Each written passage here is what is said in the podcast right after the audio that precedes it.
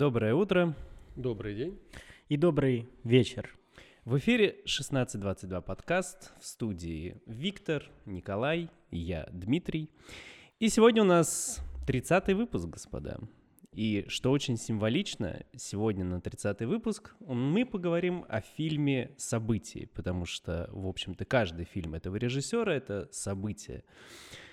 Речь пойдет про фильм Кристофера Нолана «Опенгеймер», вышедший буквально в этом 2023 году. И обычно мы после того, как представляем фильм, рассказываем об актерах, о режиссере, и это я оставлю моим коллегам. А, и дальше мы разбираем фильм, по сути, по составляющим. Мы рассказываем о сюжете, о сценах, и в первую очередь выражаем свое мнение о фильме. Но сегодня я хочу начать с того, чем мы обычно заканчиваем выпуск, с советов.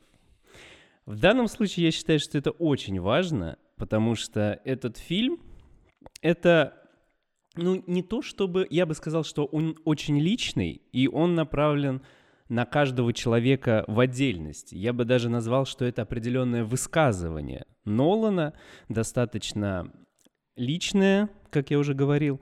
Поэтому, если вы пришли сюда, на наш канал, за то, чтобы послушать мнение и решить для себя, стоит ли вам смотреть этот фильм, а, узнать что-то, может быть, какие-то подробности о сюжете, и до этого момента вы фильм еще не смотрели, лично я настоятельно рекомендую поставить на паузу и в первую очередь пойти посмотреть этот фильм. Потому что я считаю, что несмотря на то, какие у вас увлечения по кинематографу, какие вы люди, что, где вы живете, это абсолютно не важно, но я считаю, что этот фильм должен посмотреть каждый человек. Вот такое мое мнение, и, в общем-то, поэтому я считаю, что если вы его не смотрели, сходите, посмотрите, потом возвращайтесь на обсуждение, послушайте. Просто очень важно посмотреть фильм, не имея представления и не слушая других суждений, чтобы вы сами составили о нем свое суждение и поняли, что этот фильм для вас лично. Задумались, прочувствовали какие-то моменты. И как-то приняли его самостоятельно, а уже потом, возможно, обсудили, поговорили, послушали мнение остальных людей. Как тебе начало? Красиво. Прям мощно, я бы сказал. Ну, может быть, тогда начнешь, ну, я не знаю, не в противовес что-то, а... Я могу сказать, да, в противовес, поскольку мое мнение абсолютно разнится с мнением Дмитрия, но я бы об этом сказал попозже и послушал бы сперва тебя. Да а я бы, так мы, сказать, замкнул, знаешь. Мы круг. можем не начинать вот прям с этого, я имел в виду как в противовес. А, в, под, в поддержку Дмитрия, или, скажем, просто Димки. В поддержку Димки. Целую акцию можно В поддержку Димки я могу, Пишите хэштег комментарии в поддержку Димки. И на май... печатайте, печатайте на майках. А, в поддержку Димки, соответственно, скажу, что... В поддержку Димки мы прорекламируем его канал Seven Heaven Bar. Ссылочка будет где-то здесь. Подписывайтесь. Скажу, что фильмы Нолана я лично жду, соответственно. На меня они каждый раз производят, производят впечатление, кроме там одного-двух фильмов. И в данном случае я лично, соответственно, опасался того, что это будет крайне медлительный и, в принципе, ровный, непонятный фильм. Ну, то есть для меня это было основным опасением. Поэтому я и думал, что ну, как бы я не, не прочувствую, что он, может быть, ныряет не в ту область, куда стоило бы. Но, опять же, в поддержку Димки, оказалось, что дело обстоит совсем по-другому. Да, фильм идет три часа, да, он в основном диалоговый, это как бы отрицать трудно, и он содержит и идею, и, как сказал Дима, определенный призыв, и, опять же, он очень сильно и много говорит о людях, поэтому да, я согласен, фильм посмотреть стоит, но, возможно, не все его как бы выдержат, потому что, ну, он действительно идет три часа, и он очень диалоговый. Нет, это как бы безусловно, но я считаю, что это тот случай, когда вне зависимости как бы от ситуации вообще, от предпочтений и от э, настроений его стоит посмотреть. Возможно, возможно, я бы, если честно, я бы его включил вообще в школьную программу людей в, во всех странах, чтобы просто его вот так вот показывали как определенный элемент истории и развития и того, как э, ну, для того, чтобы это как бы уже в раннем возрасте человек вот принимал вот это вот... Воспринимал эту идею, может быть, как-то вот уже совсем рано. А, в добавлении, ну, я не знаю, может быть, ты хотел это приберечь, но то, что как бы ты мне тогда сказал, и я тебе сказал, с чем сравнить. Можно Ну да. сразу озвучить. Давай. а, Дима мне сказал, что? А что я тебе сказал? Ладно, скажу сам. Да нет, ну я, я сказал, что вообще, если честно, когда я посмотрел фильм, вот, я хотел вам предложить его не разбирать так, как мы это делали всегда. То есть я вам хотел предложить записать небольшой как бы такой ролик, может быть, на полчаса, где мы делимся просто своими впечатлениями, но не углубляемся в разбор фильма. Потому что, как я уже говорил, я считаю, что это определенное высказывание. И разбирая его как обычный элемент кинематографа, мы таким образом что-то из него, ну, опускаем его на уровень популяризированной культуры. И вот это вот им, именно какая-то личная часть из него пропадает, когда мы его разбираем как объект искусства. Потому что это вот, я говорю, я считаю, что это вот такой вот призыв пронзительный такой, вот обращенный прямо к каждому человеку лично, несмотря на то, что это жизнь, по сути, а, это, по сути, биография. Вот, и, ну, Коля мне привел пример, в Да, принципе, вот, э, я который... просто, да. Чтобы упростить и укоротить его вот версию и то, что он говорит, ты Уолтера Митти смотрел? Да. И, соответственно, в концовке, когда, ну, там... Я плохо ш- помню фильм. Когда... Как его зовут-то? я Там что-то было связанное с... Я просто очень актера давно забыл, как смотрел зовут. фильм. Шон А, Пенн? Нет, второй. Бен Стиллер. Стиллер. Да. Когда Бен Стиллер находит Шона Пена, а тот как бы охотился за Барсом. Ну, типа Ну фотографировать, да, да, да, охотился. да, да, да. Там вышел Барс, и как раз Бен Стиллер, мол, говорит, что что-то не, фо- чё ты не фоткаешь. А персонаж Шона Пена и говорит, что, мол, можно и не фоткать, что как бы есть такие вещи, которые достаточно этого. И Дима вот именно вот эту мысль сейчас подает. Я понимаю. Но я же не только тебе объясняю. А что ты на меня смотришь тогда? Ну, потому что я не могу говорить ему это то же самое. Дим, ты знаешь, какую мысль ты объясняешь? Я забыл. Так. И я с тобой согласен насчет позыва, призыва. Это оно есть. Но, кроме того, у нас есть множество персонажей. И, в принципе, каждый из персонажей, которых, которых мы там встречаем, он имеет определенный характер, определенное, может быть, отражение, может быть, на кого-то похож и так далее. То есть это не только призыв, ну, на мой взгляд, но и как бы определенное представительство социума и сочленение вот этих вот, какие люди встречаются и так далее. То есть вот эту часть можно разбирать, она находится вне основного призыва. Нет, ну, понятно, что можно его разобрать, можно о нем поговорить. Я говорю, то есть это скорее вот именно сама...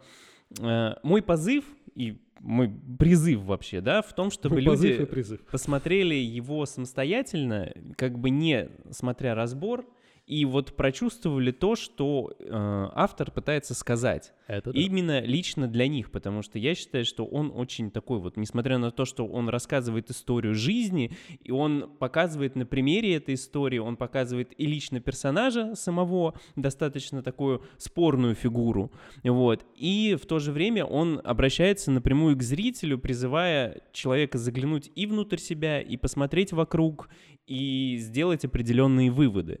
И вот очень важно это понять, потому что если мы говорим, в принципе, о фильме как о, ну, как бы, ну, просто как о фильме Нолана, я считаю, что это далеко не самый лучший его фильм.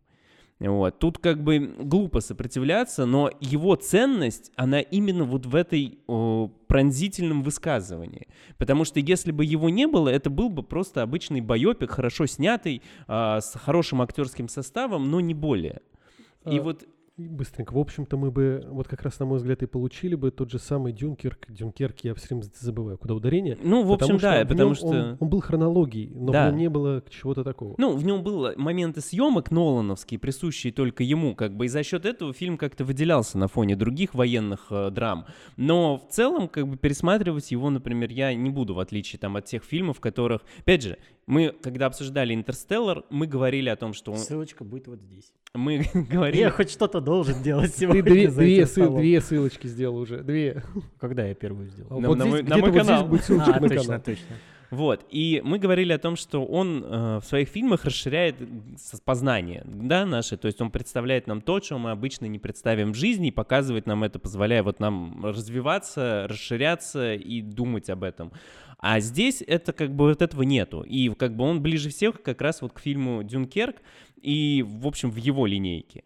И я говорю, то есть вот для меня самым важным в этом фильме является вот этот вот самый вот пос- пос- э, позыв, призыв, я уже много подобрал синонимов к этому слову.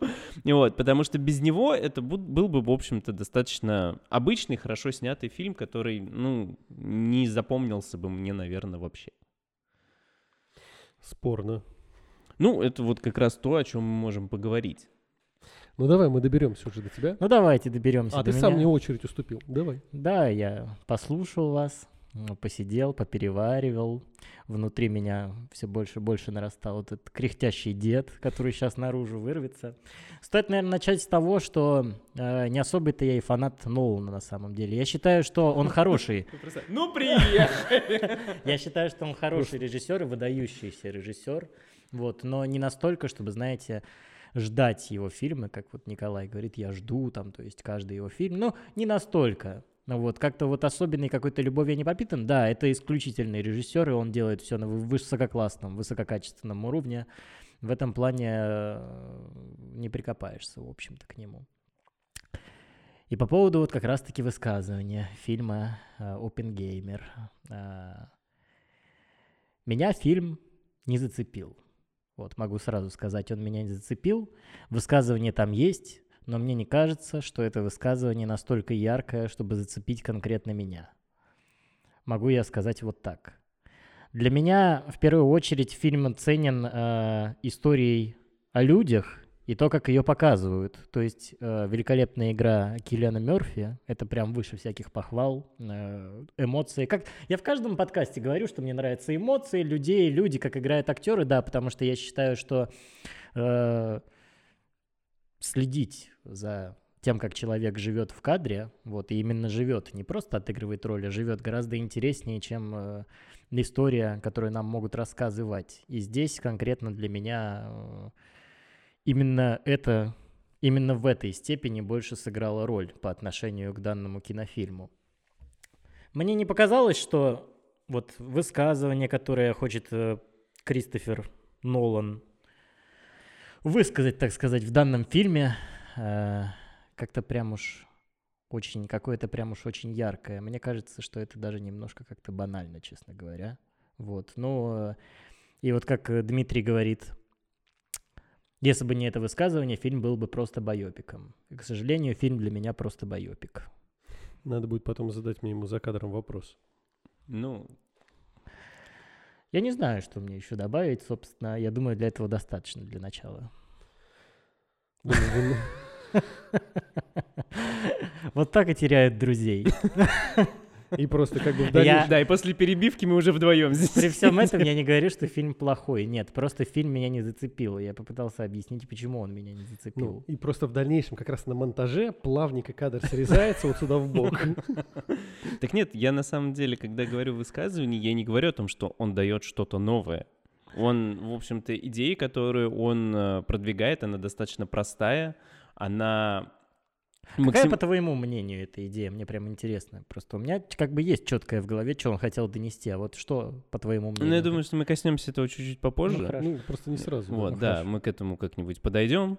А, просто суть именно в том, насколько она, во-первых, актуальна и вообще в целом для людей, и о том, как люди об этой идее забывают. О том, что, в принципе, вот есть такое простое, простая вещь, но почему-то никто на нее не обращает внимания, все о ней забывают. И... А если бы люди обращали на нее внимание, мир был бы совершенно другим на самом деле. Это вот такая простейшая вещь, но от которой снято огромное количество фильмов, о котором сказано огромное количество и песен, и, и всего остального. Но почему-то вот именно вот это человечество напрочь игнорирует. Либо переворачивает, извращает и создает другую версию. Мне прям очень интересно, что вы под всем этим подразумеваете. Потому, потому что для меня фильм в первую очередь это все-таки автобиографическая более история. Мне кажется, здесь больше раскрытие конкретно персонажа и личности непосредственно опенгеймера. А не на первом месте здесь стоит э, ваша сакральная... Парадокс вот в том, что нет. Раскрытие. Но мне так кажется. Ну, я, мне я так понимаю. кажется. Естественно, я же говорю от своего мнения. Вот потому что при просмотре фильма я больше заметил как раз-таки каких-то моментов, которые больше направлены именно на личность и на раскрытие личности опенгеймера и его внутренних э, переживаний по поводу того, что он сделал, и цена ли настолько высока, и вот как бы цель оправдывает средства или нет. Я больше обратил внимание именно на эти факторы. Ну, по факту... Понял, я... что ты меня не понял. Нет, я тебя понял. Просто ты как раз э, формально описал все и урезал посыл. А, вот то, что ты все, что ты описал, для моего восприятия и понимания это средство, через что подается вся идея, сквозящая через фильм. Ну, в общем, да. Они, все развития, все взаимоотношения людей, все движения, весь рост человека, он идет в рамках конкретной мысли. Которая, в общем-то, прямым текстом высказывается в самом конце. И что хотите от меня? Ну, потом мне расскажете, я скажу, типа, понял я это или нет. Ну, что еще добавить? Но в целом-то можно перейти к более классической части и поговорить об актерах тех же самых. Да, просто... Нет, я бы еще описал, э, еще бы про эмоции поговорил от просмотра. Вот мне кажется, как-то Колька... Нет, мы можем поговорить про эмоции. Я хотел уточнить просто, насколько мы можем углубляться прежде перед нашими ну, вот рекламами. вы не хотите перед углубляться реклам... вообще, нет, судя по я, всему. Нет, подожди, дослушай ты меня. Я хочу углубляться. Перед нашей рекламной паузой мы можем еще продолжить разговаривать? Или нам стоит как бы... Э, Потому, ну, просто от греха подальше, чтобы иначе меня сейчас понесет, например. По полям, по лугам. Ну, да. И унесет куда-то ну, в бурю. Ну, ты можешь. Ты, ты можешь. Углубляйся. Какие эмоции? Ну, то есть, смотри. Главное, сам меня просил, а теперь ржет. Эмоции от просмотра, да, он очень долгий, но да вообще меня не смутило то, что он долгий. Нет, меня... Эмоции от просмотра, да, он очень долгий. Так ты, а ты, может быть, дослушивать начни? Эмоция. Ты дослушивать информацию начни. И поэтому я боялся, что я устану. Я в какой-то момент начал уставать, но когда проникаешься... Все правильно. Да. То есть Но... первую половину он боялся, что он устал. А, а вторую я устал. А потом он устал. И потом, потом не устал. Не-не-не. Такой, показалось. Я так этого ну, фактически все было именно так. Как интересно у тебя просмотры фильма происходит. Ну, все было именно так. Я ничего не понял, Димка сакральный. А ты просто устал. Сначала боялся и устал. 16-22 подкаст.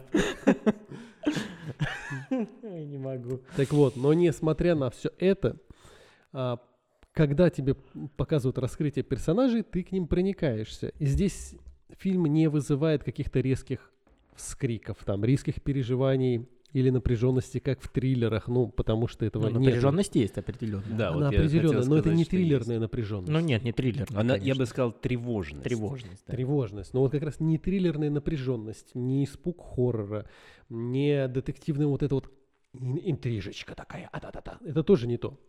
Здесь оно, вот да, тревожность, она есть.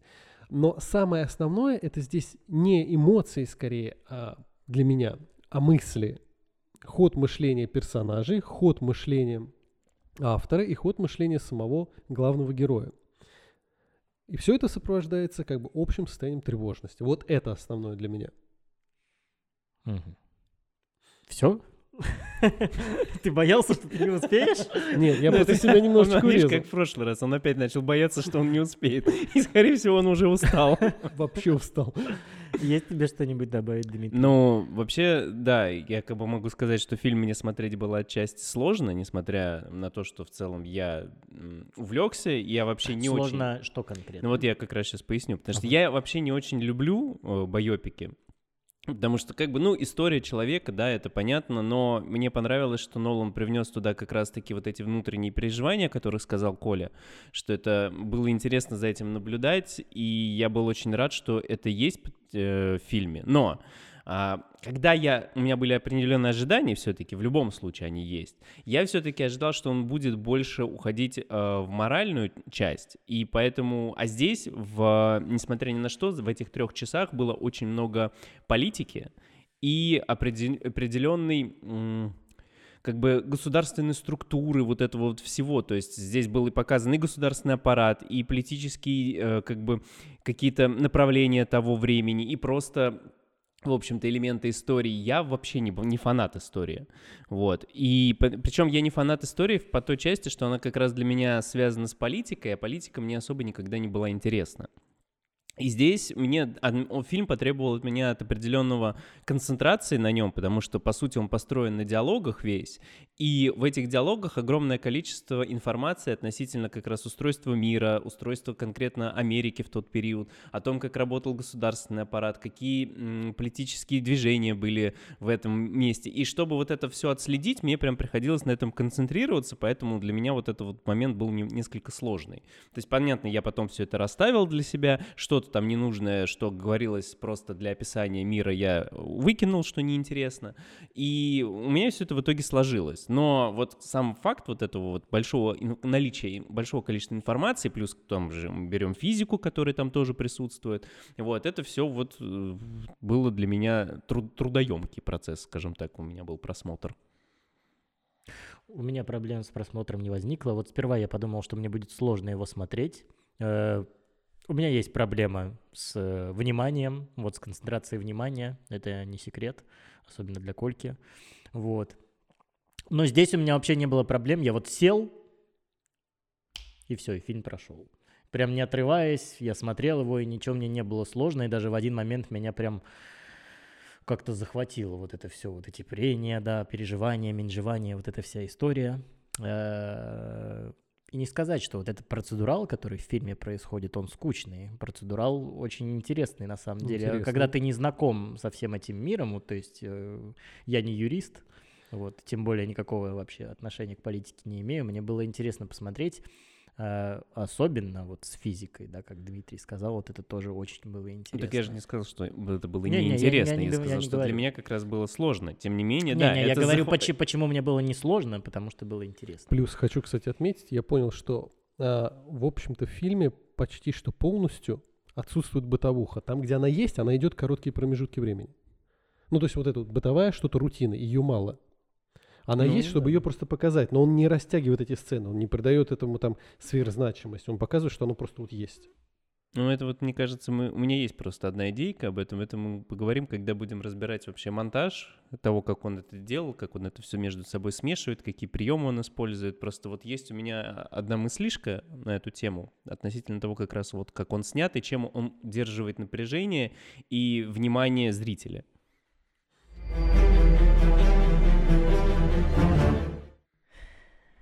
Чего вздыхаешь? Продолжим наш душещипательный разговор. Мы тут полчаса за кадром общались про фильм. Да. Так. Аж просто вспотели все. Мы говорили, э, закончили на чем? Мы закончили на эмоциях от Эмоциях, просмотра. Да. да. Пришли, соответственно, к выводу. Что я дурачок? Это мы пришли, может быть, за кадром. Так. Загадка. Пришли ли? Так вот, а, про тревожность, про мысли, это мы все говорили. А, можем, кстати, уже сразу поговорить об актерах. Да. Чтобы как бы вот это мы возьмем весь пласт. Я просто открыл список. Да. Потому что там очень много известных актеров. Во-первых, мне сразу хотелось бы отметить тот факт, что, насколько я помню, сходу не скажу, бюджет, в общем-то, не самый большой у фильма.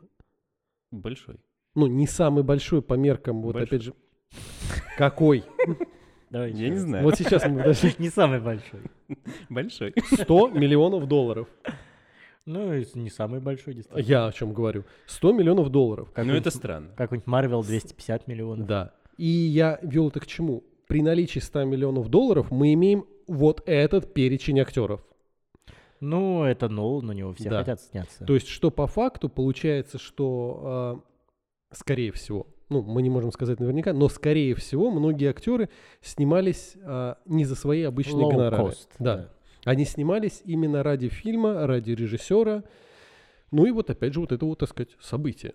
Ну, ты не забывай еще тоже, что там, конечно, актерский состав большой и знаменитый, но, больш... но многие получили очень короткие вообще роли, буквально там минута, две, то есть они чисто вот появлялись, как отыгрывали своего персонажа и пропадали, потому что... Как Гарри Олдман, например. Да, персонажей огромное количество. Вот. И многие мелькают в кадре вот буквально, да, на минуту, как Гэри Олдман или Рами Малик, которого там тоже там две минуты, по-моему. Ну, побольше он. Ну, он там в одном месте Он фоном несколько- стоит, а второй, второй раз вот как раз речь толкает. Ну, 2-3 минуты тоже. Ну, опять же, немного. Да, но немного. опять же, при всем при этом Гэри Олдману же не 10 долларов заплатили. А может же- быть 10. На, Гэри, возьми. О, класс. Да, и он сейчас сидит, «М, десяточку взял. Не, ну просто как бы- Маловато. Ну, Его прикалывает вот в этих всех но латексных костюмах. Ну, в рамках съемок это же тоже как бы целая Ну, история. в фильме- «Власть» же, по-моему, еще или нет? а, Темные, темные на времена какая-то. Да, не ломай сейчас мозг этим, но то есть все равно это не за 10 долларов прийти, что из серии, что Гэри, можешь ко мне зайти тут сказать пару слов? Ему А может быть, он просто пришел в Да. своем обычном костюме, Ему- как он по Нет, улице ему па- ходит? парик надели, и он такой, ну да, да, попал, и ушел. Ну, типа того. Ну, давай, ну вот просто перечислим, соответственно. Киллиан Мерфи, Эмили Блант, Мэтт Деймон, Роберт Дауни-младший, Флоренс Пью, Джош Хартнет, Кейси Аффлек, Рами Малик, Кеннет Брана. Этих Я- людей, Кого играет там Кейси Аффлек? а, ну, скажем так, агента, по-моему, он был... Который ходит вместе с Робертом Дауни-младшим. ли. Нет, почему? С Робертом Дауни-младшим. Не он разве ходит постоянно? Нет, он был в одной сцене, когда э, персонаж Оппенгеймера пришел э, к... В офис, а, да. тот этот э, «Меня представили за вами следить». Ну, он там как раз Борис был... Паш. Да, которому он рассказывал относительно Да-да-да, всё, связи с э, Не, не признал. советами. Нет, я прям... Он, у него такая была. Тоже, опять же, две или три минуты в кадре, но он прям... Но он произвел потом еще там, впечатление. еще попозже был. Опять же, Дэвид допросе. Молчан. а, Джек Куэйт, который тоже мелькал, несмотря на то, что он сейчас, в общем-то, поднялся на, на пацанах, да, но мелькал в кадре там буквально фа- фоном. Дейн Дехана, Гэри Олдман. Кто тут еще? Джейсон Кларк, который играл в Терми- По крайней мере, для меня он играл в Терминаторе этого самого Джона Который- Коннора. Все, для меня Он закончились. не играл Джона э, Коннора. Играл, но в Актеры известные. пятой или в какой-то там А, вот части. Генезис. вот Темный это. иначе Генезис, да. В Ну, Генезисе, да. Ну, э, короче, перечень огромный. Да, не, вот если листать дальше, опять же, многих из них я так или иначе где-то видел, слышал. То есть, да, тут собрали всех, кого только смогли собрать. На всем этом фоне э, великолепного разнообразия актеров, э, великолепной игры от Киллиана Мерфи, хочется отдать должное, конечно, Роберту Дауни младшему. Это, Да. это прям какая-то фантастика, конечно. Я вот ожидал, знаете, вот есть актеры, которые вот играют сами себя. Я уже не помню, в каком-то из подкастов это говорил. Там, допустим, Том Круз, вот это все. И вот здесь э, я ждал, что Гэри, э, этот, господи, э, Роберт Дауни младший будет Робертом Дауни младшим, а здесь прям не Роберт Дауни младший, здесь вот уже что-то другое. Я читал интервью, что он прям даже с Кристофером Ноланом конкретно занимался, прорабатывал сцены, и тот ему объяснял, что можно играть не так, не этими эмоциями лица, а уже немножко другими. И здесь действительно уже как бы видно все-таки, что это э, Дауни. Ну, как бы я имею в виду по повадкам, каким-то да, ухмылочкам, да, есть ужимочкам, есть. но уже что-то совершенно другое. То есть вот э, у него был определенный пик в карьере, потом все это пошло на спад, потом он снова заиграл Железного Человека, и никого, кроме Тони Старка, он не играл. Вот. Ну и мне кажется, это прям очень хороший такой выход из вот этого образа Железного Человека, прям мое почтение. Нет, он прекрасно сыграл. И, в считаю, второй главный персонаж в фильме. Од- Однозначно. Ну, Мало того, он является практически прямым противопоставлением для Киллиана Мерфи и для характера и персонажа Оппенгеймера. Причем, опять же, а, вот часто в фильмах можно, соответственно, разделить, что есть там герой и злодей. Ну, то есть, по сути, здесь нельзя назвать никого там героем и злодеем, потому что они скорее отражение человеческого. Ну, это как бы... Я потом просто посмотрел тоже, да, полистал статьи, что, в принципе, это вот как раз, это все имело место быть. То есть он в этой части нигде ничего не приукрасил, ну, там, может быть, какие-то моменты или элементы он, соответственно, восстанавливал, а именно вот основное, основное противостояние, это все имело место быть, и вот ты как раз говоришь, что нет, герой и злодей, ну, так, в принципе, это нормально, как раз-таки та самая серая мораль, которая присуща людям, то, что люди не делятся на белых, на темных, они именно вот где-то что-то есть от одного и от другого. И мне, кстати, очень понравилось, что, ну, мы уже, наверное, можем же, да, и, в принципе, говорить с какими-то спойлерами или еще что-то, тем более, Само что собой. я отправил всех зрителей смотреть фильм в самом начале. Я надеюсь, что вы все-таки посмотрели, прежде чем слушать это. Тем более, что, опять же, это все равно исторические события. Да, то, что мы изначально, я полагал, что персонаж э, Роберта Дауни-младшего, он все-таки положительный персонаж. И откровением в конце для меня стал его вот как раз негативная роль и тот образ, который я увидел вот именно в конце. То есть это не было ожидаемо.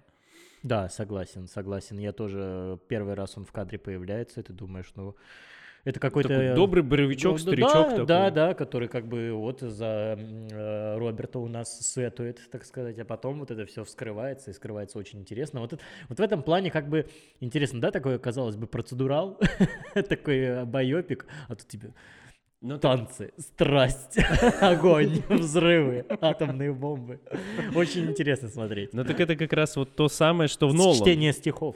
Нолан туда привнес. Вот это вот, во-первых, его любимое дробление времени, когда он перекидывает с одного временного промежутка да, на другой. как в «Помни». Да, ну он, в принципе, и в том же самом «Дюнкерке» он поступает так же. То есть он, у него нету там точной линии, у него есть события, которые в итоге сливаются в одно единое полотно, но разбросаны они вот как раз не в хронологическом порядке, поэтому тоже интересно. Это вот как раз та самая особенность, о которой я сказал, что это выделяет военный фильм на фоне других. Вот, то есть, в принципе, и здесь. И надо сказать, что вот этот эффект, опять же, очень... Я долго думал на эту тему. А, почему именно часть а, с персонажем Роберта Дауни-младшего, она черно-белая? Ну, то есть там есть везде цвет. Я сначала думал, ну, что это отсылка мысль, к, к прошлому, типа, но нет, это на самом деле ни, ни, нифига не прошлое, как раз-таки прошлое цветное. А почему вот черно-белое? Ты собрался как... Витьку сломать? Нет, я просто какие-то идеи, я... мысли Нет, у вас я есть? Скажу, я, я скажу, Что-то ты... было у меня, когда я смотрел фильм, но вот сейчас у меня вылетело прямо из головы. Ну вот, может, сейчас подумать. А, на самом деле я... На самом деле я об этом... Ну, то есть, конечно, я это видел, само собой. Просто для меня это не имело прям сверхбольшого значения. Поэтому я об этом не задумывал. Ну, я не пытался об этом задумываться. Может быть, ты мне сейчас глаза на что-то откроешь, само собой. Но вот на тот момент я решил, что как бы, ну, да, как бы мне было важнее другое. Ну, вот... Нет, ну тут как бы, э, тут очевидно, что у нас просто повествование идет от двух разных лиц. У нас идет от повествования от э, лица опенгеймера э, Киллиана Мерфи и повествование от э, персонажа Роберта Дауни-младшего. Вот, но почему именно черно-белое и цветное, я, к сожалению, не скажу. Эту мысль я упустил. Ну вот э, ты совершенно правильно сказал, что это, скажем так, та часть, которая показана за опенгеймера, это часть э, субъективная он, и Точно. ты видишь его глазами, а та часть, которая черно-белая, это некое нейтральное зрение, потому что мы, нам повествуют не от персонажа Дауни-младшего, а о нем. То есть мы как бы зритель, который смотрит, и она поэтому окрашена как раз таки серые цвета, как нечто э, объективно-нейтральное. А в то, соответственно, там, где цвет, это вот его восприятие мира, то есть ты смотришь на мир его глазами. Я, наверное, что-то другое, конечно, думал, но не да не суть. Нет, ты, в принципе, все правильно. Нет, у меня мысли мысли немножко другие были все равно. Ну, все равно вспомнишь, потом скажешь. Если мы еще будем здесь, конечно. В другом месте уже можешь не говорить. Я напишу в комментариях. Просто в метро вас кликнет такой. Эврика. Так. Так вот, ну, соответственно, конечно, Киллиан Мерфи это действительно, как ты уже сказал, прям отдельная история, как он играет, потому что даже вот с самого начала... Позволь, э, вставлю ремарку. Ну, удиви меня. Э, вот э, по поводу э, Киллиана Мерфи и его великолепной актерской игры, как бы классно, и мне очень понравилось, но не ново. Если очень плане? внимательно следить за творчеством Киллиана Мерфи, был у него вот сейчас в последнее время, так сказать, такой взрыв популярности в связи с одной ролью. Это ролью Томаса Шелби в э, сериале «Острые козырьки». Модель игры вообще идентична тому, что он нам показал в Опенгеймере. Но вот в Опенгеймере все-таки это было посильнее. Ты знаешь, забавно, в чем парадокс? Вич сейчас сказал, давай я вставлю ремарку, и он перебил меня на той фразе, что то, как играл, соответственно, он в «Острых козырьках», совершенно не совпадает с тем, как он играл в Опенгеймере. Как интересно. Вообще даже, ну, я хотел сказать, ну, что вообще даже не рядом. Ну, не знаю, не что- знаю. ну, а Может быть, я- я смотрел давно «Острые козырьки», но мне прям вот, э, вот этот менжевательно-переживательный внутри само себя копающийся неопределенный человек, очень истерзанный внутри, вот, по-моему, у меня такие впечатления остались от «Острых козырьков». Но смотрел я давно Ну, сериал. мне кажется, ты действительно смотрел его давно. Ну, ну, хорошо, не буду утверждать. Но опять же, мы просто говорим даже про сам по себе как таковой персонаж. Томас Шелби? Здесь, ну, ну, возьми просто персонажа Опенгеймера, где, соответственно, у тебя ученый, с, как бы его мучает там мораль, совесть и так далее. И Цыган. возьми Томаса Шелби. Цыган его мучают итальянцы. И невозможность загнать кучу алкашей. Нет, у него... Нет, в «Острых козырьках» у персонажа, соответственно, а, как он называется? Посттравматический, как он? Синдром. Ну да, послевоенный. Да, послевоенный. То есть он мучается в первую очередь от него. Но сам Но по потом себе... уже по- нет. Но вопрос не в этом. Вопрос в том, что вообще первопричина разная и э, ответное поведение разное. То есть а в острых козырьках мы имеем так Ну, или я иначе про грубо. эмоции а какая разница? на лице говорю. Так подожди, я тебе говорю, в острых козырьках мы видим то, что вот этот самый синдром в итоге проецирует, ну не проецирует, он приводит к тому, что он по сути становится, ну я сейчас очень громко скажу, ну просто упрощенно, г- главой, так сказать, мафии. И чё? Жестоким, резким Но и я тому не- подобное. Я не говорю не про становление персонажа. Так он, как он даже себя ведет по-другому. Все его поступки, все его слова, они по-другому звучат. Там они звучат резко, нагло и жестко. Знаешь, вот я скорее, когда об этом говорил, вот у меня как-то в голове представились вот, э, как бы это тупо не прозвучало, можно сказать, что Витька глупый, выражение глаз. Но вот если мы берем последнюю сцену из Опенгеймера, когда вот он стоит перед озером и Альберт Эйнштейн уходит, и вот глаза, да, наполненные боли и от сознания того, что он сделал, и вот глаза вот этого грустного Томаса Шелби, которого тоже гложет его демоны, вот мне кажется, прям вот как-то коллерирует. А, Витя, ты просто видел Киллиана Да, давай с этого начнем. Это был первый вопрос. это который вот в этих очках ходил там лысый. У него просто глаза такие, у него, достаточно специфильные. Нет, из-за того, что Потом да, скажешь, вот я видел, я вот видел его на передаче, вот он нам говорил, эти глаза нет, из-за пропитаны. того, что он голубоглазый, да, это понятно. А ты еще, может быть, видел множество мемчиков с ним, где он постоянно в этой грустной позе. Может быть, мы туда Нет, он человек просто такой сам. Ну Нет, у него просто специфичная достаточно внешность. и Нет, ну частности, тут, как раз я в про глазах какую-то ми- микромимику, вот мне, ну не знаю, мне так показалось. Это мими- микромимика, это его глаза, ведь. А просто как бы, ну, это глаза человека такие. Но по факту просто персонажи, ну, они максимально разные. Может быть, и действительно стоит освежить в памяти. Ну, Ну, они не да- знаю, как вот, Но они даже не рядом. ну, Нет, я от тебя хотел сказать что? Э, Что, во-первых, в принципе, все персонажи и актеры, которые появляются в кадре, они все на своем месте, они все прекрасно смотрятся в своих ролях, но вот для меня, наверное, все-таки здесь, э, ну, это особенность, наверное, роли, да, то есть мы вот когда вспоминаем, например, МакКонахи, да, и мы говорим, что вот был «Интерстеллар», где персонаж МакКонахи, у него была ярчайшая роль, и у него были, были вот эти самые сложные эмоциональные моменты, которые он раскрыл и вот показал. Здесь сам характер героя, он другой. Он не подразумевает под собой какой-то вот этой вот бурной и яркой мимики. И поэтому персонаж того же Мерфи, он выглядит более спокойным. Нам скорее показывают даже вот эти моменты, когда его преследуют определенные, ну, не скажем так, видения. Он, он не проецирует это на лице. То есть мы видим, но какой-то вот именно бурной реакции за этим не следует. То есть у него нет таких сцен. И я к тому, что просто для меня, наверное, он прекрасно справился с ролью, прекрасно сыграл, но, в принципе, все актеры, они были вот на одном уровне. Я не могу кого-то вот выделить для себя прям вот таким каким-то ярким. Мэтт Деймон очень смешно отыграл. Мне было забавно на него смотреть в данном амплуа. Не сказать, что я ему не поверил, как бы. В общем, ну, Мэтт Деймон это Мэтт Деймон, но было очень забавно. Ну вот он, не знаю, вот как раз Мэтт Дэймон меня немножко, ну это мое субъективное, но меня Мэтт Дэймон как-то напрягает. Вот как раз Мэтт Дэймон мне показался, что он просто, как всегда, он. Ну да. Ну, как бы. Но забавно просто это было его в этом амплуа, амплуа такой. Амплуа специфичное, как бы особенно учитывая всего там предыдущего. Джорджа Хартнета вот я не понял вообще, честно говоря. мне понравилось.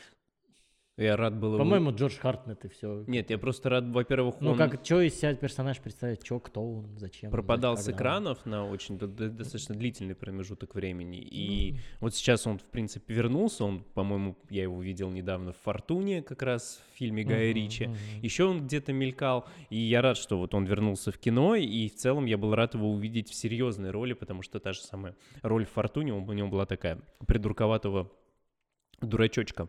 А здесь он прям вот э, серьезная роль, и, в общем, приятно на него было смотреть. Я, когда его увидел, ну, соответственно, на фоне них и вместе со всеми ними, с актерами, имеется в виду, с другими известными, я просто для себя на тот момент не понял, и вот сейчас я полез проверить. Я его когда увидел, думаю, ты что такой кабан-то? Кто? Кабан такой. Кабан. Да, ну просто Кто? он такой огромный. Джош Хартнет? Хартнет. Я сейчас полез проверить, метр девяносто один. Он очень высокий. Ну, а да, я этого не знал. Так я этого не знал. А на фоне них, вот когда они рядом стояли, он, соответственно, прям кабан. Но он еще в этом, э, в счастливом числе с Леви, но он прям было видно, что он здоро- здоровый и Ну, высокий. вот, как для раз. меня это сейчас было Просто он открытием. тогда был там, по крайней мере, он был еще такой э, худой, молоденький, а сейчас он как бы вот так подвозмужал, у него черты погрубее стали, и, в общем, он стал еще и, и широковат так в плечах и в лице. Ай-яй-яй. 16-20, да, подкаст. Да, просто вот все они, все остальные, как бы, они не выходят за пределы там метра восьмидесяти. То есть Келлен Мерфи метр семьдесят два, если верить, опять же, интернету. Мэтт Дэймон метр семьдесят восемь, и этот метр Ну, там еще 91. этот был, э, Сказгард, один из Сказгардов. То есть, то есть, если ты видишь большого человека на экране, ск- скорее всего, это Сказгард. Ну хорошо. А что Я вы по- скажете? Пока про Сказгарда проверю, так. Что вы скажете про женщин, дорогие господа? А по вообще или в фильме?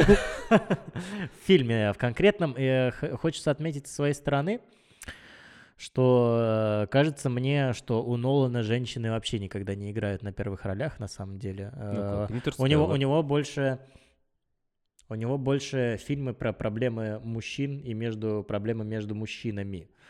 Вот. А женщины, женщины у него... Женщины у него так, осторожно. Женщины у него на заднем плане, я бы так сказал. Нет, ну, ну- вот Интерстеллар... э, Начало. Что? Ну, одна из главных героинь, это на секундочку... э, Кто? Вот-вот. Да нет, я забыл имя. Эллен Пейдж. Да. Вот. Ну и чё? А, в, И чё? Ну, в не запоминается, типа, ну, в- Леонардо Ди Каприо или Киллиан Мерфи, вот там вдвоем они. в момента, опять же, в оста- э, как он там, не останься, а что он там? Ну, короче, в помне, да. У него там э, Мосс, тоже одна из главных героинь. Они все так на задвижках. А может быть, дело в том, что просто ты не запоминаешь. Нет, они все на задвижках. Просто дело в том, то, что мужчины э, больше внимания мужчинам в его кинолентах уделяют. Ну, опять же, я бы не сказал. Даже в том же «Интерстелларе» это, опять же, два Это два, колоссальных две, характера. сильных, две сильных роли, ну, достаточно да, ярких и, и каждый со своей точки, продуманных. да. Учитывая, что как бы в, начале, в «Интерстелларе», по сути, ну, во-первых, она дочь-дочь и прямо ученая. А он, как бы, так сказать, герой-инженер. Ну, они прям вот как бы и друг с другом, как на весах, и дополняют, и так далее. То есть они, опять же, их связь и так далее. То есть вот, Ну тебе, хорошо, пожалуйста, и женское, и мужское. опенгеймер. Но он посвящен немножко другому. О, ну, во-первых, он называется Open Gamer. Это раз. Вот-вот, а я о чем? А я о чем говорю? Во-вторых, э, не сразу, но постепенно с развитием событий и уже к самому концу нам показывают, насколько большое значение имеет персонаж, соответственно, Эмили Блант. Жены его, да. Да. Да. Насколько как бы колоссальный вкл- э, вклад она вносит в итоговое развитие и как таковое отношение там, к персонажам. Ну, то есть даже там сцена, когда там зачем-то пожал ему руку и так далее, нам при этом показывают ровно так же, как она, встречаясь с этим персонажем, не пожимает ему руку, а это уже там спустя сколько там, 10-15 лет. Да. И опять же, все ее разговоры, все ее рассказы, даже когда он у камушка там валялся, отдыхал. Ну, в общем-то, ее выступление, опять Да, же, выступление. достаточно яркое. И даже если ты помнишь, вот она, по-моему, единственный еще персонаж, чьи а, мысли и определенные эмоции визуализировали, помимо самого Опенгеймера, когда он на допросе рассказывал об измене. Тоже Ага. достаточно такая сильная сцена, и, в общем-то, вот как раз это было от ее, можно так сказать, взгляда. Да, и это тоже имело значение. Как Ну, раз вот опять же- недостаточно этого для меня. 16-22 подкаст. Кристофер, переснимай. Витьке недостаточно. Нужна история про женщин для женщин. Хватит истории про мужчин. Для мужчин. И для мужчин, да. Ой, мне аж дурно стало. Я даже до речи потерял. Я что-то искал. Ладно. Так, ну, Димка, и чего ты скажешь? Ну, и про, про женщин. Ну, хорошо. Женщина, это хорошо. Какой смешной Это оказался хорошо. подкаст, да, у нас? Нет, ну хорошо, подожди. Вот мы затронули, соответственно, Эмили Блант, и ты уже говорил про... Я ее имя опять забыл. Флоренс Пью. Да. Ну, то есть я ее не запомнил. Я просто сразу скажу, что я не обратил внимания. Ну, то есть она для меня есть и есть ее персонаж. А, то есть сцены с стихотворениями не понравились тебе? Нет, я имею в виду то, что вот сама актриса, она мне... Ну, я ее не запомнил, кто это, что это, А где зачем она это. снималась, Димка, напомню? Слушай, я не знаю И- почему. Имя знакомое. И она постоянно сейчас мелькает в каких-то сводках скажу. новостей, в ленте. Я Давай. постоянно на нее натыкаюсь, но тоже я мало где ее видел. Ну, Но вот, при Хотя этом... вот, вот, наверное, он сейчас начнет говорить, и мы такие, да, действительно. Нет, скорее всего. Но просто я, например, вот ее мало где видел, но сейчас я постоянно на нее натыкаюсь и посмотрев, в принципе, здесь, ну, у нее, опять же, не такая большая роль, вот, э, но как бы, ну, ну, ну, просто есть она и, и есть, в общем-то, нормально она смотрится на своем месте, но ничего сверхъестественного я не увидел. Ну, во-первых, для тех, кто, соответственно, смотрел Марвел, она играла в «Соколином глазе» и в «Черной вдове». Ага. Я не знаю, кто такая Елена Белова, потому что я не смотрел. А, действительно. А я ну, не смотрел. Это э, Наташа Романов, подруга из э, вот этого приюта детского, где они. Я не смотрел просто. Если что. Он придумал. Нет, я комиксы, я комиксы знаю. Ну, я думаю, что во многом она, кстати, э, появилась и, так сказать, ей придали значимость. То есть у нее есть там Леди Макбет, есть, опять же, Король Лир. То есть вот такого рода фильмов. «Маленькие женщины» я не смотрел к своему как бы стыду, потому Я что их, в смотрел, общем-то, стоило. фильм. Вот она там играет. Эми Марш. Я, опять же, к сожалению, не знаю. Это вот это, который Стэн Марш с порядочной Ну, фермы. «Солнцестояние» я смотреть, Где-то соответственно... вот здесь вылезет. «Солнцестояние» я, соответственно, смотреть не буду. А, точно, точно. Ну? Солнцестояние. Да, В главной роли же она играет. возможно. Но смотреть я его не буду. Ну, опять же, тут уже какой-то... Пишите соц- в комментарии, если хотите, чтобы мы с Николаем обсудили солнцестояние. Мгм. Спасибо. Ну и с Дмитрием, соответственно. Будет в Дюне часть вторая. В Дюне часть вторая. Да. Кого там будет играть? А, Принцесса Ирулан. Интересное, Карина. да, у нас обсуждение Оппенгеймера? Ну ладно, ну просто мы же как бы решили, что мы не будем прям Так, ну проходить всю хорошо. историческую линию. Ну да, такая у нее роль Так на самом вот, деле. Да, мы к чему вели? К... что надо договорил. фильмы про женщин для женщин. Я уже сказал.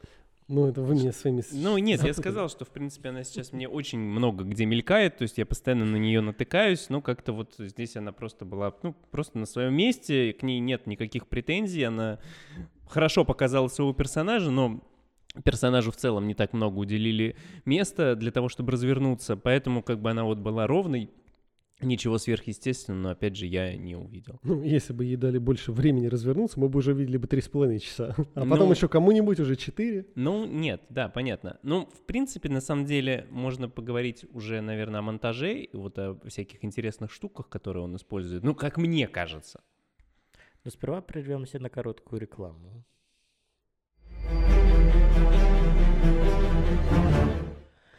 И продолжаем мы на том, что начал тогда Дима. Как раз про... Ну, Перевел стрел. Зачем Нет. говорил? Просто я напомнить, если вдруг вы забыли. Продолжаем. Что там говорил Дима? Учитывая наши вот эти вот разговоры за кадром, Так, да.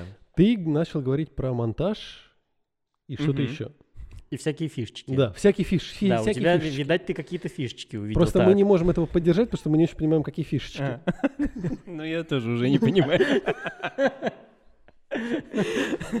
Нет, на самом деле, а, там же у нас условно есть, если так можно разделить, условно фильм, а, это тот момент, когда идет гонка, то есть э, они собирают Какой фильм? Какой фильм ты смотрел? Там Мэтт Дэймон в другом фильме снимался «Форд против Феррари». А, так я. Я сначала не тот смотрел. Так, О, Идет определенная, скажем так, гонка на атомных бомбах, хорошо. Пусть успокоится. Так, простите, друзья. Гонка вооружений, назовем это так. То есть у них есть определенный момент, когда они, из-за чего они, собственно, начинают это все, да, то есть идея, идея о том, что Германия а, опережает в разработке, им нужно ускорить. И вот это самое начало фильма, как раз э, в то время, когда идет вот эта вот гонка, оно очень э, быстро идет смена кадров. То есть у нас очень много событий, но при этом постоянно идет смена локации. То есть здесь его показали, то есть он уже пошел туда, он уже пошел туда. То есть мне показалось, что вот именно первая часть вот это, пока существует вот эта гонка, Нолан использовал как раз вот эти э, количество событий, и он воспроизводил их как можно быстрее, чтобы показать вот этот вот эффект а, напряжения как раз создавалось вот с помощью вот этого, что идет они торопились, нужно было быстрее, то есть вот это вот создавалось в том числе не просто через разговоры или как бы упоминание времени, а еще через вот этот монтаж, потому что во второй половине, когда уже а, скажем так, уже война закончилась и уже были, скажем, последствия, а, то все замедлилось, и уже и долгие э, как бы сцены были, то есть потому что в самом начале очень короткие сцены были. Они были буквально, может быть, минут по пять, и сцена менялась опять на следующую. То есть вот это вот, вот в период его становления он показан очень быстро. И потом вторая часть, она была уже замедленной, где уже были больше э, планов каких-то долгих, и сами сцены длились дольше, и даже сцены оп- допроса, они уже были более длительные, нежели чем в самом начале фильма. Ну вот мне так показалось. То есть я вот ощутил это, и как раз в самом начале был вот этот накал, то есть это именно э, тревожность та самая, потому что во второй половине фильма уже как бы были последствия, и ты уже больше думал о произошедшем, о- об отношении персонажа, а в самом начале это вот как раз была такая вот гонка. Ну, мне так показалось. Нет, Справедливо. Э, вообще да, скорее всего, так и есть. М, Ну, Но по ощущениям я как бы солидарен, да, с тобой. Это действительно, прости, действительно э, накал, э, сумбур, вот этот некий, некая нервозность, тревожность, а потом уже, да, последствия, вот этот всеобщий тлен. Так скажем, прям э, акценты в фильме, настроение прямо во второй половине меняются, и прям чувствуешь это. Даже по, по тому, как меняется скорость и ход повествования. Ну, тут я правда. Ой, тут Димка правда. Прошу прощения. Мне достаточно. Я, правда. Я, дред. Я тут правда. Я закон. А, плюс сюда, соответственно, добавляется то, что вот насколько было обязательно или не обязательно показывать, соответственно, его ранние годы. Ну, когда он только учился, я имею в виду. Мне кажется, это нужно было в том числе для создания характера, то есть показать, потому что там э, на самом деле есть один момент, когда э, он, по-моему, разговаривает один из своих приближенных, я не, естественно, я не вспомню всех имен, вот, то есть одним из э, приближенных своих друзей, и он ему говорит, что вот там кто-то там чего-то не согласился, не приехал, он говорит, так убеди его. Ну, типа, у тебя прекрасно получается выступать, ты прекрасно умеешь убеждать, в том числе самого себя. И вот в этот момент я задумался, то есть, а как бы, то есть в какой момент он убедился, ну, то есть он по-любому, то есть он, он в самом начале, мы видим э, именно физика теоретика. У него были проблемы с, с практикой, он был и жил теориями, ему это нравилось, и во второй части фильма он уже отходит непосредственно от самих теорий. Нам уже не показывают то, как он работает, нам показывают то, как он управляет.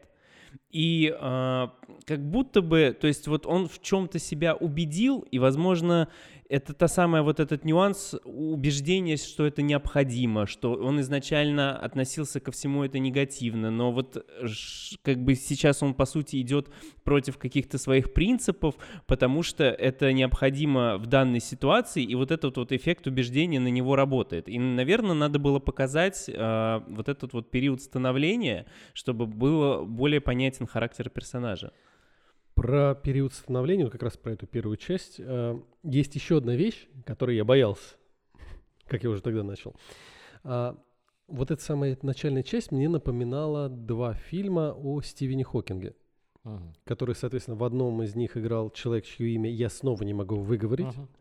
Бенедикт, Кембербэтч. да. А второй фильм, соответственно, там тоже играл кто? Энди Редмейн. И по настроению, по подаче материала, вот первая часть фильма мне очень сильно напоминала. И я бы как раз боялся того момента, что это может остаться вот просто автобиографией. Ну, к счастью, это не оправдалось.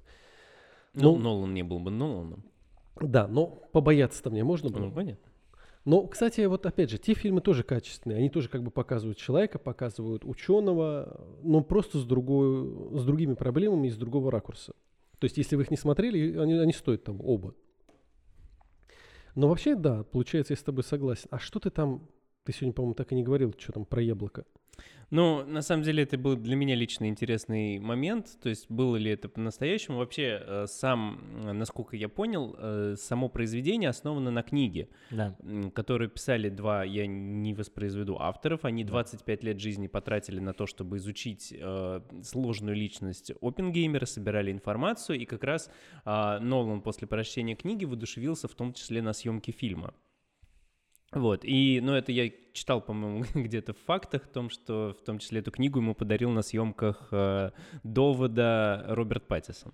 Я давай сразу, пока я нашел, специально сказал. Книга Кая Берда и Мартина Шервина. Gamer. Триумф и трагедия американского Прометея 2005 года. Ну да, мне кажется, даже это вступление звучало, ну не звучало, а было эпиграфом к фильму, потому что вот про Прометей я точно помню высказывание. А, Я забыл, к чему я вообще это говорю. А, яблоко. И мне было интересно, то есть вот э, такой странный жест, в принципе, да, есть, э, ну, вколол цианид яблоко и оставил это на столе э, своего преподавателя. Мне было интересно, было ли что-то подобное в жизни, то есть или это какая-то вот такая фантазия. Но, насколько я понял, инцидент с яблоком был, но не, не, не настолько, потому что я так понимаю, что это вскрылось, а, в определенный момент времени, и его никто не отчислил ниоткуда. То есть, соответственно, скорее всего, он вколол не цианид, а что-то такое там, может быть, слабительный или что-то такое. Ну, то есть инцидент с яблоком был. Но, то есть, то есть просто в усиленной версии мы увидели. Ну да, мы увидели усиленную версию, и я так понимаю, что того, что в итоге случилось с яблоком, неизвестно. Известно, что вот это было, как бы, но как это закончилось, непонятно. Известно, что вот это стало опре- определенным достоянием, но э, сам персонаж э, Оппенгеймер продолжил обучение, его никто никуда не отчислил, не арестовал, и Ну, в рамках эпизода, в рамках... Если вам тоже важна судьба яблока, пишите в комментариях. Что рамках- вы Что же стало с яблоком? В рамках эпизода и в рамках, опять же, персонажа это ну, тоже демонстрируется определенный перелом, получается. То есть такой бессознательная реакция, а потом осознание и последующие действия. ну да, да. То есть, в общем-то, все то же самое, что мы и в фильме видим. То есть такие простые там стремления без понимания, что происходит, а потом осознание того, что же действительно было сделано. В общем, получается, как бы и этот эпизод играет на общую картину. Ну, безусловно. Так, еще какие-нибудь фишечки, как ты выразился? Нет, ну вот это вот самое, то, что я заметил, это было для меня интересно, потому что я ощутил разницу в своем настроении и в самом начале, и в самом конце. То есть в начале была вот эта вот динамика и тревога, а а под конец уже, соответственно, больше осмысления, больше философии, больше раздумий, больше каких-то внутренних переживаний уже в более спокойной обстановке, потому что ты как бы уже так спокойно это анализируешь. Ты что-нибудь можешь? Или я- просто у меня есть кое-что сказать. Про фишечки хочешь что-нибудь сказать, нет? Э, Есть парочка Давай, пока моментов. просто, чтобы я есть момент перешел. негативный, есть момент позитивный. Это то, что мне понравилось, но мне было недостаточно. И то, чего вообще не было, я прям вообще ра- разочаровался. Но я понимаю, что лучше бы этого и не было, но я когда смотрел фильм, я прям хотел, чтобы это появилось там. Но как бы не появилось, и я понимаю почему, ну и хрен бы с ним. Вот. Э, Первое, мне очень нравилось, как, эм, э, и когда только нач- начал смотреть фильм, соответственно, вот этот молодой опенгеймер, и вот эти все абстрактные образы, и все вот эти абстрактные линии, когда он там лежал ночью на кровати, вот этот вот поток мысли, поток сознания, да, как у него крутятся мысли в голове, то, как он кидал э, бокал, тот разбивался, и вот это движение атомов, ну, то есть все это читается, здесь это понятно. Очень вот это мне понравилось, а потом это в моменте куда-то вот так исчезает, все, вот этого больше нет. Я такой... а, ну, Ну, это вот как раз то, о чем я говорил, сместился акцент. То есть Ну. он перешел из... Он был тео- теоретиком, его это все увлекало, а потом он, по, шу- по сути, нам вообще перестали показывать его работу. И- Я про визуализирование в большинстве своем. то Ну, есть, э, это и было уже и не надо, потому что сместился акцент, сместилось направление развития личности. ну, Один момент, который я немного биографию, я сегодня просто полистал, ну так ради интереса. Как я понял, из того, что я читал, э, что про Опенгеймера отзывались, что он был как бы там хорошим, во многом гениальным физиком, но э, его особенностью было то, что он интересовался слишком многим, в том числе то, что не касалось физики. И поэтому, грубо говоря, он сильно распылялся. Опять же, в фильме нам говорят о том, что он не любил математику, и это была его слабой стороной.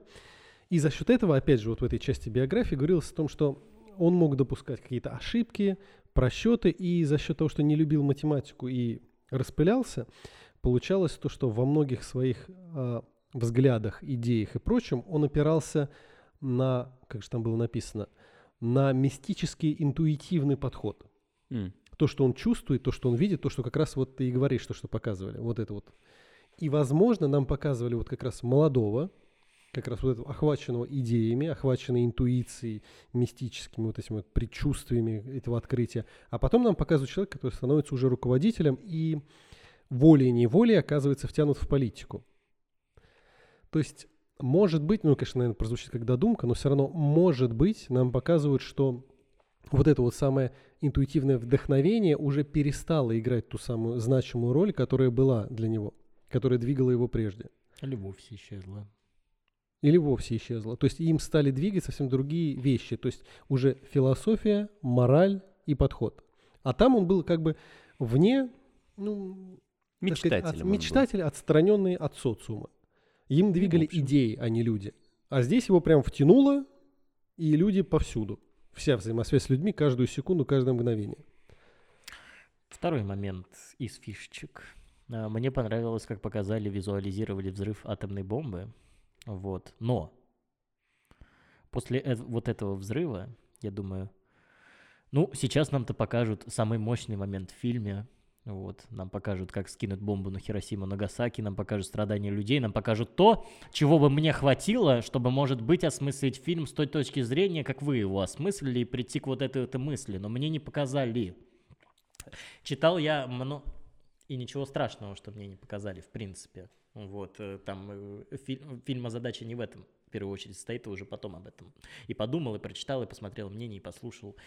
Э, Много очень критиков ругало Нолана, что не показал он вот, вот эту сцену, как сбрасывают бомбу на Хиросиму и Нагасаки, но мне кажется, это... Теперь мне уже кажется, что это было бы лишнее для фильма в данном случае. Возможно, это увело бы в сторону от того, что он пытался сделать. Ну И вот придало я- бы... у меня есть ответ просто на это. Так, А, ну-ка. Да, это сделано, во-первых, как я уже говорил, потому что мы видим весь фильм со стороны Опенгеймера, вот эту часть, и поэтому он не видел взрыва. И нам Нолан хотел показать то, как он это прочувствовал, он об этом услышал впервые. И дальше его образы вот эти визуализированные, то есть это же тоже его переживание. То есть он даже не видел того, что произошло, но он это представлял вот в том ключе, как это было показано в фильме. И вот он не хотел как раз переходить вот эту грань, чтобы не визуализировать именно, а именно чтобы мы через самого опенгеймера по- по- поняли то, как он это воспринимал, и как он с этим познакомился и столкнулся. Ну и будучи, соответственно, опять же, там, физиком-ученым, он и так знал, что будет и как. Это как раз когда нам показывают его... Ну, не знал до конца. Они вообще думали, что они мир э, выщелкнут, если где-то прочитались. Нет, это Даже да. 10 баксов ставили. Ну ты опять же не забывай, это э, как бы середина 20 века. Середина 20 века, когда еще люди в космос не летали. Да-да. А, поэтому там многое так и строилось. То есть там в, в 20-х годах только... Я, я Не щас- летали в космос еще? Да, конечно. Ну, здравствуй, да. Да не летали, конечно, ведь, ну, все сломался. Так вот, а, чего я говорил-то? А, ну, то есть очень много... Какой-то год в фильме 40... 40 с Ну, какой война, пяти- ну, Вторая 45-й. мировая, 45-й. 45-й. Там с 39 по 45 там это Ну, сама война. Почему-то немножко помутнение в голове случилось, что это холодная война. И... Ну, потом ее Извиняюсь. кусочек задевают, Ну да, но да. в основу действия. Ну, то есть там многое было на догадках, потому что уровень развития технологий, он, скачок произошел, но не шло того резко. Но опять же, вспомните, это даже еще не период громоздких компьютеров, вот этих вот размером с, с комнату. Это еще как бы вот самое-самое-самое начало. Поэтому просчетов было множество.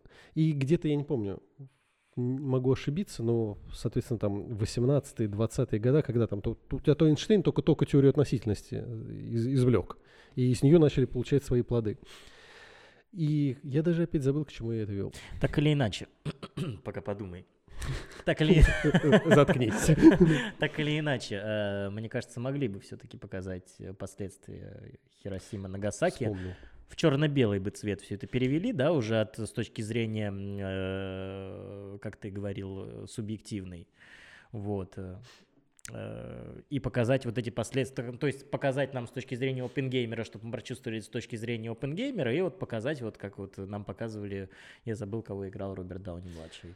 Ну, ты имеешь в виду туда добавить хронику, но нам, по сути, показали, но осознанием опенгеймера как раз вот в момент его выступления Мне перед кажется, залом. все-таки ужаса надо было добавить сюда. Но нам показали это через минимальное. Нам же показали, по сути, вот когда он Ну, выступал, Я, я понимаю. ну, соответственно, Я женщину, пон- с я которой понимаю, слезает да. кожа, вот это как бы обугленный, этот, н- куда он наступает, и Я как они понимаю. исчезают в вспышке. То есть, может мне, быть, мне кажется, надо было пострашнее. Ну, если было бы- больше масштаб. Я если- понимаю. Нет, вопрос не, ма- не масштаб, не масштаб, именно пострашнее. Если бы это было пострашней, э, может быть, где-нибудь все-таки щелкнуло у людей, и люди бы не выходили такие, «Э», после, э, как мы говорили за кадром, после кинотеатра, «А, ничего не изменилось. Ну, спорный момент, потому что это опять же Ну, как бы нам ужаса как такового не показали, да, нам показали эмоции, переживания и вот это все через призму Ну, восприятия. это ты, если, если ты проникаешься персонажем и проникаешься в настроение, ты следишь за ним, ужас к тебе приходит. Ну, Ну, Тебе показали Я планету, уничтожаемую. Два- дважды, между прочим. Но только первый раз нам кстати, вообще не показали. запомнилось. Нам, причем, кстати, они показали в разных смыслах ее. Показали одну и ту же планету, уничтожаемую, но в двух разных смыслах. Я не помню второй момент. А- Я помню в конце. А еще в Я начале помню было. первый момент. Нет, первый момент это как раз когда они боялись, что это вызовет Да. цепную реакцию. А, И, и нам показали прообраз, да. покрылась. И второй раз нам показали ровно ту же самую событие, ровно ту же планету, да. покрываемую огнем, но огонь в данном случае был уже метафорическим. Ну, в общем, да, согласен. Да, то есть страх физический, страх в данном случае уже более... э, Ну и как бы и подтверждение того, что того, что они боялись, в итоге случилось. Да, но в разных формах. То есть они думали одно, получилось другое. Но далеко не лучше. Ну, в общем, недостаточно. То есть тебе надо прям вот в эту жестяк вот так. Ну, надо было вот немножко дожестить, мне кажется, все-таки. Нет, я не говорю прям жестякую чернуху мне показать, но надо было вот, надо было показать. Ну, Это не п- знаю. по моему мнению конкретно. Я понимаю, что у нас здесь фильм про определенного человека и через, приз, через призму его восприятия. Но если у нас здесь повествование делится на две части, субъективную и объективную, то можно было бы все-таки жестинки это и добавить. Но опять же, объективная часть относится немного к другому, да, то есть она относится больше, если мы говорим про OpenGamer, мы касаемся того, что он все-таки мыслил а, масштабно о людях и не о себе, то как раз та самая объективная часть, она посвящена тому, чтобы показать противовес, показать человека, который мыслил как раз только Ну о себе. Да, да. И, ну, я не знаю, на самом деле, куда можно было бы воткнуть, и думаю, на самом деле, что это было бы лишним. Ну, это бы я, там я были и говорю, кадры. что... Но это вот конкретно для меня, вот если, мне кажется, вот это немножко меня по-другому То есть сработало бы все. Потому что, по сути, персонаж... Персонаж. Персонаж. А, Я забыл, как зовут. э, Давай я посмотрю, Роберта Дауни-младшего, да, который играет, он является... Штраус. Штраус, да. Причем, причем везде по-разному написано, как его называют. Страус. А вы заметили, да, что Опенгеймер его специально называет Ну, Страусом? Ну, опять же, у меня Нет, там вопрос, это было, по-моему, еще сказано с тем, что связано с акцентом, Да, без но у меня, кстати, вопрос сейчас. Я просто забыл об этом посмотреть. Это Леви Штраус, это же одежда. Левайс? Ну, я вот и вижу это. Он был торговцем одежды. Ну вот, то есть мы как бы это и видим. А, Да, да. Да, вот про это. Век Так. живи, век учись. Нет, но я вот как раз хотел сказать, что он, по сути, является неким олицетворением человечества. То есть те, по сути, кто зациклены на себе и меряют других людей по себе.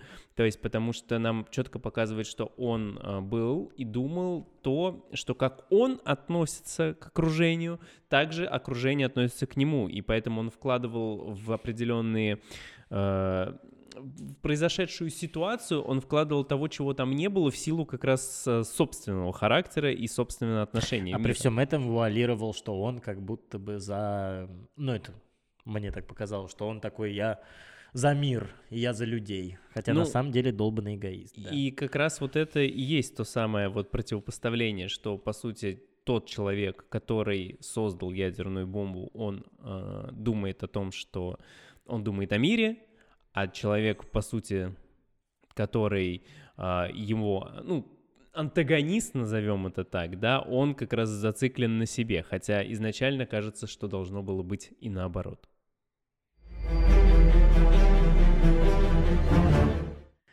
Что скажете о музыке в фильме, господа? Ничего. В этот раз, пожалуй, ну не то чтобы прям ничего, то есть она есть, она есть в нужные моменты, но в этот раз она не... Вот как в «Интерстелларе», она дополняет и создает прям отдельные эпизоды, можно сказать, они у тебя прям ассоциируются и проникаешься чувствами. Здесь она, ну, есть, она как бы играет свою роль в том, в том количестве, в котором она должна это делать. В общем, свою функцию выполняет. Да. Ну и спасибо и на этом. Да, ну, в принципе, она особо не запоминается, то есть это чисто фоновое, да, создает нужные, как бы, эмоциональное вот это вот состояние в, ну- в нужный момент, но после, отдельно от фильма, скажем так, она работать не будет вообще никак, то есть слушать там, переслушивать что-то нечего, на мой взгляд. Может быть, кстати, в этом и была задумка, чтобы не отвлекать от, так сказать, а, состояния мыслей, состояния как бы разговоров, что-то такого. Ну, в целом, да, да, у нас как бы фильм-то, в принципе, разговорный, то есть там ее особо куда накладывать, и там пара моментов было для того, чтобы можно было создать вот это вот напряжение, а все остальное это по большей части диалоги, разговоры и всё Поэтому, вот такое. возможно, он, опять же, не хотел перетягивать. Может быть, в этом была как бы задача. Ну, черт его знает, как было на самом деле. Но Хотел перетягивать и в итоге не дотянул. Ой, Витька, Витька. Ну, Так. так. Что кроме музыки еще? Ну, как бы напоследок, что можем успеть упомянуть? Ну, давай. А, кстати, вопрос, который я не успел задать в прошлом нашем кусочечке. А как вам образ Эйнштейна?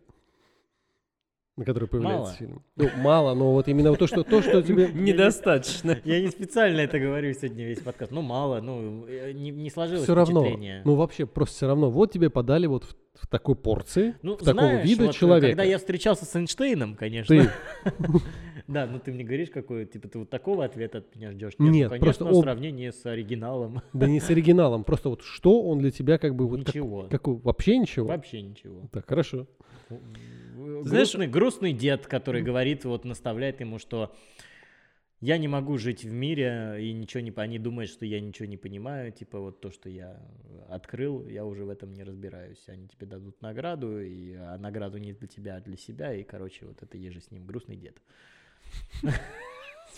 Спасибо. Это был 1622 подкаст. Так, Дим. А как тебе представляется Эйнштейн? Ну, грустный дед. Как бы, ну, на самом деле, он предстает в образе такого Не, а, мудрого отшельника, наверное, как-то так, то есть которому... Который, в принципе, стоит на озере, Так. кормит уточек. А потом уходит с недовольной мордой. Но я бы добавил к образу грустного деда-отшельника. Грустный дед-отшельник. Да нет, ну вообще, ну там чисто вообще. Ну, не- ну что ты хочешь услышать? Ну никак. Ну, нет, ну просто как бы странно. Ну, Ну, прикольно, да, Эйнштейна добавили, удивительно, я прям охренел. Ну а так грустный дед. А чего вы ржете? Ну, не знаю. Ну ладно, хватит все это ну, превращать нет. в фарс, если серьезно, то, ну, немножко, ну, может, побольше, действительно, если бы было его, но... А фразы, которые мимолетные, они обмениваются с опенгеймером, только как бы более подстегивают сюжет и подстегивает вот этот накал э, по отношению э, Роберта Оппенгеймера к своему творению. То есть там даже фразы есть от э, Эйнштейна, что это не мое, он им когда дает ему листик, нужно рассчитать, он говорит, это не мое, это твое. Ну, Как бы немножко накаляет в этом плане, то есть он там, где он должен быть, и это хорошо. вот. И как раз, на мой взгляд, он служит, ну, формально, грубо говоря, как тень ушедшей эпохи. Не Ну. просто, не просто грустный дед, а тень ушедшей эпохи. Как бы фундаментальная личность, а, повлиявшее на развитие человечества, опять же, именно открытие Эйнштейна повлияло на тот факт, что вот они совершили дальнейшие открытия, в том числе и это. И как раз он и есть как тень. У него есть несколько там фраз, несколько там умных фраз, но все равно он есть просто как фундаментальная тень на заднем фоне.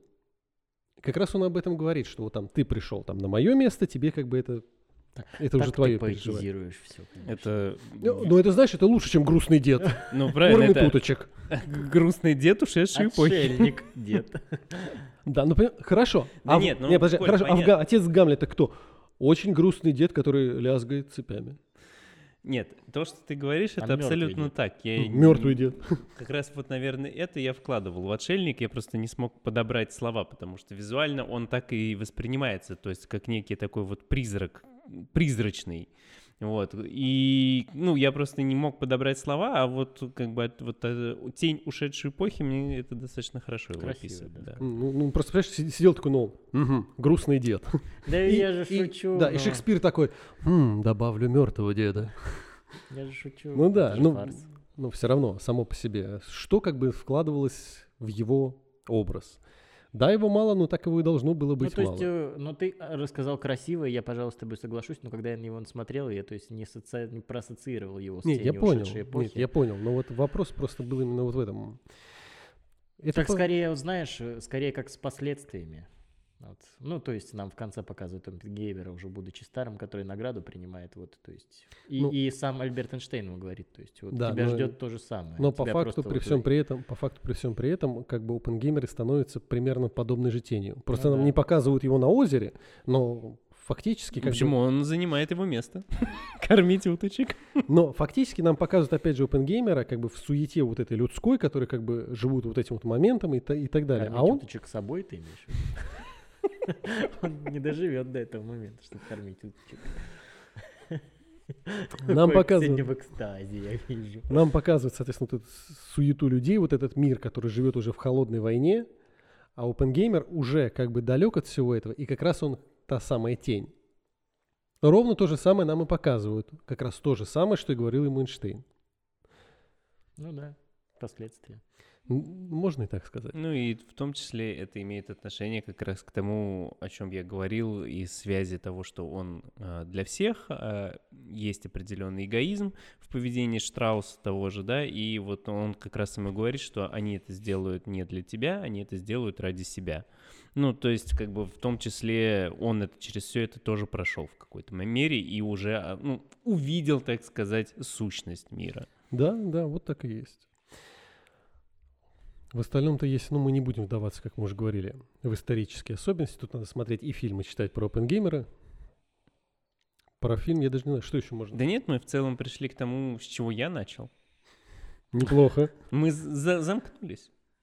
Замкнулись, как и циклы человеческой жизни. Да, и подошли к тому моменту, советуете ли вы посмотреть. Я советовал. Давай я скажу. А, нет, давай я потом на твоем, на, на твоем контрасте выеду, буду выезжать. А знаешь, как я сделаю? Я не буду советовать этот фильм к просмотру. Вы должны решить сами. Это не тот фильм, который нужно советовать к просмотру, как сказал Николай в подкасте, который вышел у нас недавно, «Побег из Шоушенка». Это не тот тип фильмов, который нужно советовать. Вы должны принять решение сами, смотреть его или нет. И что вы вообще хотите от этого фильма? Здесь даже смотреть этот подкаст излишне, если вы еще не посмотрели фильм, как сказал Дмитрий. Смотрите подкаст излишне, говорит Витя на последних минутах. Перемотайте обратно и не Нет, смотрите. просто если люди меня послушали, то ваше мнение уже не важно. Ну, Ну, что, а- выезжай на контрасте, гадина. Так вот, я тоже считаю, что этот фильм смотреть надо обязательно. Что это в первую очередь, что надо учесть, что это не развлекательный фильм, что это действительно, ну, возьму Димина, так сказать, слово, что это фильм призыв, фильм идея, и что он содержит все две важные вещи. Это основная, самая главная мысль, которая важна всему человечеству, но, но человечество ее почему-то очень плохо усваивает. И второе, это как раз взаимоотношения людей, а, рост людей, развитие характеров. Почему столкновение людей. усваивает плохо? Трудно сказать, на самом деле. Так ты как здесь, думаешь? Здесь, на самом деле, скорее всего, сочленение большого числа факторов. А что значит усваивает плохо? Ну, во-первых, когда э, фильм преподносит мысль формально открытым текстом, но люди ее либо пропускают, либо Какую видоизменяют. Давайте назовем уж под конец. Какую мысль-то? Нет, не назовем. Пусть смотрят. Было же сказано. А, вопрос касается как бы человечности и так далее. Опять же, эту мысль надо увидеть самому, чем мы ее вот опять же сейчас озвучим. Это еще одна причина, почему не надо ее озвучивать. Это весь фильм, его надо пропустить через себя, прочувствовать персонажей. В сцене после титров я расскажу, почему. И какой, как, какая мысль основная. А потом Коля на монтаже ее вырежет. Что атомная бомба на самом деле это бейгл. Из фильма все везде и сразу. Вот. То есть фильм надо смотреть и стараться именно прочувствовать персонажей и прочувствовать то, что хотел сказать Нолан. А не пытаться себя развлечь, не пытаться как бы что-то дополнить в своих знаниях в истории. Это все Почему, категорически почему вторично. если люди хотят что-то дополнить в своих знаниях в истории? Это вторично. Ну, то есть ты туда приходишь для чего? Вопрос в том, что Для каждого свои, свои цели. Для чего каждой ты свои. сюда Но- приходишь. когда творец что-то делает, он хочет что-то донести мысль. Любое творение содержит определенную мысль. Мгм. И творец ее вкладывает. Не просто, чтобы Но это ты же ее... не значит, что каждый должен вот теперь вот... Как Ну, ты, ты как минимум творца уважаешь. Вот и что ты там любишь, каких-то режиссеров, ты ты уважаешь творца? Да дело не в режиссера. этом. Дело- Уважай дело- Творца. Дело в цели, которая первостепенно стоит с тобой. Чего ты хочешь от этого? Это эгоистично ведь. Ну, а мы все эгоисты. Вот, для начала надо отказаться от этого. Вот скажем так. Вот то, что говорит Витя, неправильно. Ну, а Надо- мы все так живем, уж извините, это правда. А хватит жизнь. так жить. Как минимум, да. Хватит это терпеть. Не до такой степени. Мне недостаточно. Не до такой степени. Как бы творец вкладывает мысль. И ты должен как бы ее уважать и пытаться ее понять. Твои желания прекрасно. Получил, не получил. Но опять же, это как минимум, вот грубо говоря, когда смотришь фильм, это диалог с другим человеком. И человек тебе пытается что-то объяснить. А ты просто как бы, я не слушаю, мне это по боку, что ты мне говоришь. Главное, что я хочу. Это как бы как минимум неуважение. Ты же с человеком диалог ведешь, и ты слушаешь, стараешься понять. Он сейчас скажет, что не слушал и пропустил ему недостаточно. И суть в этом. Попытаться понять, потому что мысль важная, и то, как делает Нолан, и как он подает, опять же, образы людей, образы идей, они действительно важны и могут быть полезны для понимания, для развития, и, ну, много пользы, скажем так. А как Дима уже говорил, что вот сказать, что это прям там, вот это фильм там, шедевр, я его обожаю, буду пересматривать пять раз на дню. Ну, оно такого действительно не вызовет. Ты не будешь его пять раз на дню пересматривать. В этом- Я думаю, что я больше его не буду ну вот, пересматривать. как бы в этом плане Дима абсолютно прав. Это фильм, который надо посмотреть, увидеть, прочувствовать и понять. Поэтому да, я считаю, что смотреть его надо. За сим все. Да? Это был 1622 подкаст. Подписывайтесь на канал, ставьте ролику лайк и вот эта вся неважная белиберда. Смотрите хорошие фильмы, фильмы, которые расширяют сознание и заставляют о чем-то задуматься уважайте Творца и ведите с ним диалог. С вами были Виктор, Дмитрий и Николай. Всем доброго утра. Доброго дня. И доброго вечера. thank you